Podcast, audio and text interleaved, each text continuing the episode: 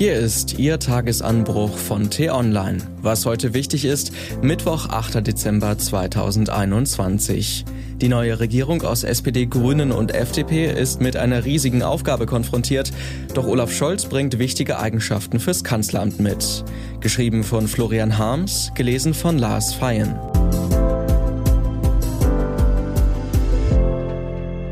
Bevor es losgeht, ein kurzer Spot.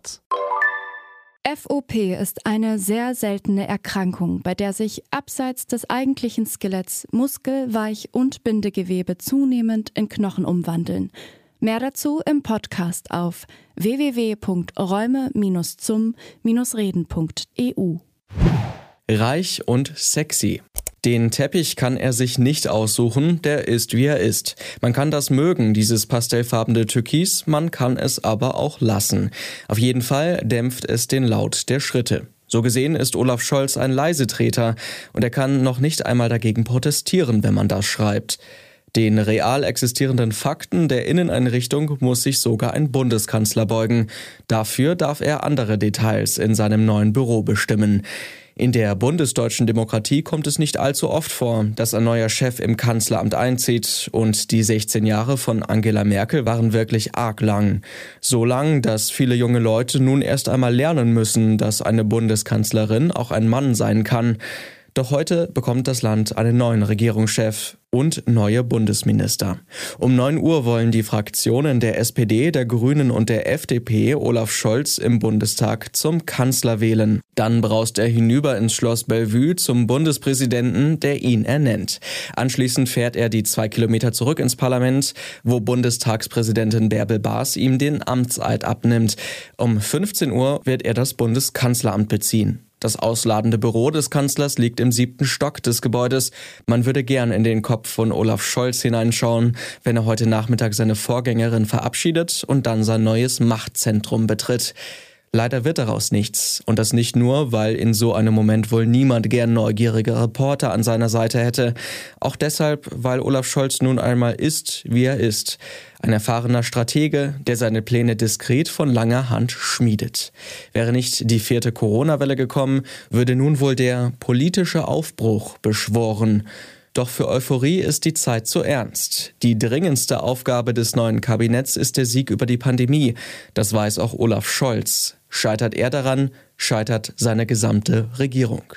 Gelingt dem Scholz-Team dieser alles entscheidende Sieg? Wie die Ampelmehrheit die Gefahr der vierten Welle anfangs unterschätzte, weckt Zweifel. Einerseits. Andererseits sind die Ampelleute inzwischen aufgewacht. Eine Regierung muss erst einmal ins Amt finden und sich dort sortieren. Ein paar Tage sollte man ihr also zugestehen. Mehr aber auch nicht. Womöglich helfen Scholz dabei ein paar Eigenschaften, die man bei Hamburgern öfter findet. Statt jeden Tag ins lauteste Horn zu blasen, wie manche Ministerpräsidenten unten im Süden, packt man oben im Norden lieber an. Nicht lang schnacken, sagen die Hamburger und der zweite Teil des Satzes versteht sich eh von selbst. Lieber machen. Zwar erblickte Olaf Scholz in Osnabrück das Licht der Welt, doch er wuchs in einem Hamburger Arbeiterstadtteil auf und darf seinem ganzen Wesen nach als Hanseat durch und durch beschrieben werden. Man kann solche Typen mögen oder nicht, aber eines kann man schwerlich von der Hand weisen, dass es angesichts der Großkrisen unserer Zeit kein schlechtes Gefühl ist, so einen im siebten Stock des Kanzleramts zu wissen statt eines leidenschaftlichen Lautsprechers, der toll reden, aber womöglich weniger toll regieren kann. In Berlin gab es mal so einen, Wovereit hieß er. Aus seiner Amtszeit ist vor allem dreierlei in Erinnerung. Ein verkorkster Flughafenbau, eine vermasselte Wohnungsbaupolitik und der Satz, Berlin sei arm, aber sexy. Olaf Scholz, der sich selbst einmal als reich bezeichnet hat, würde über so ein Bonmot wohl noch nicht einmal die Augenbraue heben. Er hat als Hamburger Bürgermeister die Wirtschaft angekurbelt, die Elbphilharmonie fertig gebaut und die Clubszene gefördert. So ist man in Hamburg heute stolz darauf, reich und sexy zu sein. Deutschland in den kommenden vier Jahren zu einem Staat zu machen, in dem möglichst alle Menschen wohlbehalten leben und sich dabei auch noch toll fühlen können, das wäre doch was. Was heute wichtig ist. Die T-Online-Redaktion blickt heute für Sie unter anderem auf diese Themen. England schottet sich ab.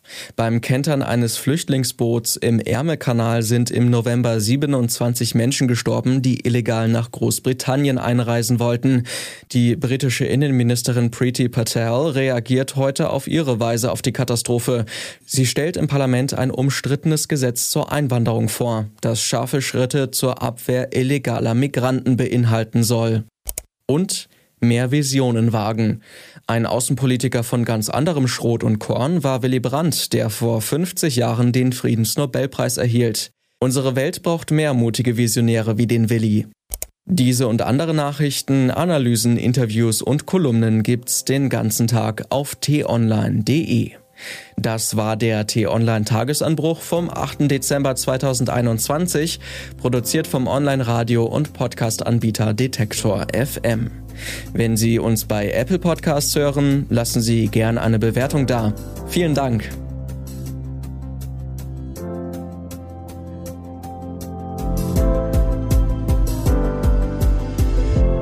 Ich wünsche Ihnen einen frohen Tag. Ihr Florian Harms.